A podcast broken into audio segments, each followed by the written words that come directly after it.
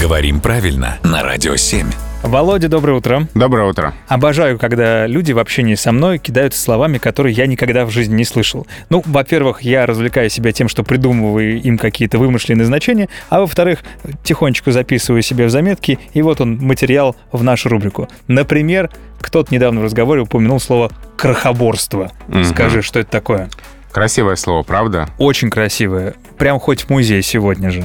Крохоборство — это то, чем занимается крохобор. Наверное, странно, что я спрашиваю, но все-таки, кто такой крохобор? Э, Внезапный вопрос, ну ладно, отвечу на него. Это скупой человек, который собирает всякую мелочь.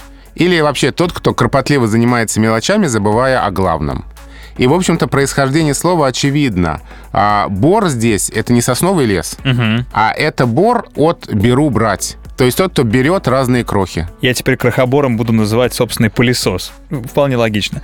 А если, например, прилагательное? Крохоборский и крохоборческий. Крохоборский — это фамилия. Крохоборческий тоже подойдет. Иван Петрович Крохоборческий. Это даже тянет на творческий псевдоним. Почему нет? Спасибо большое, Володя.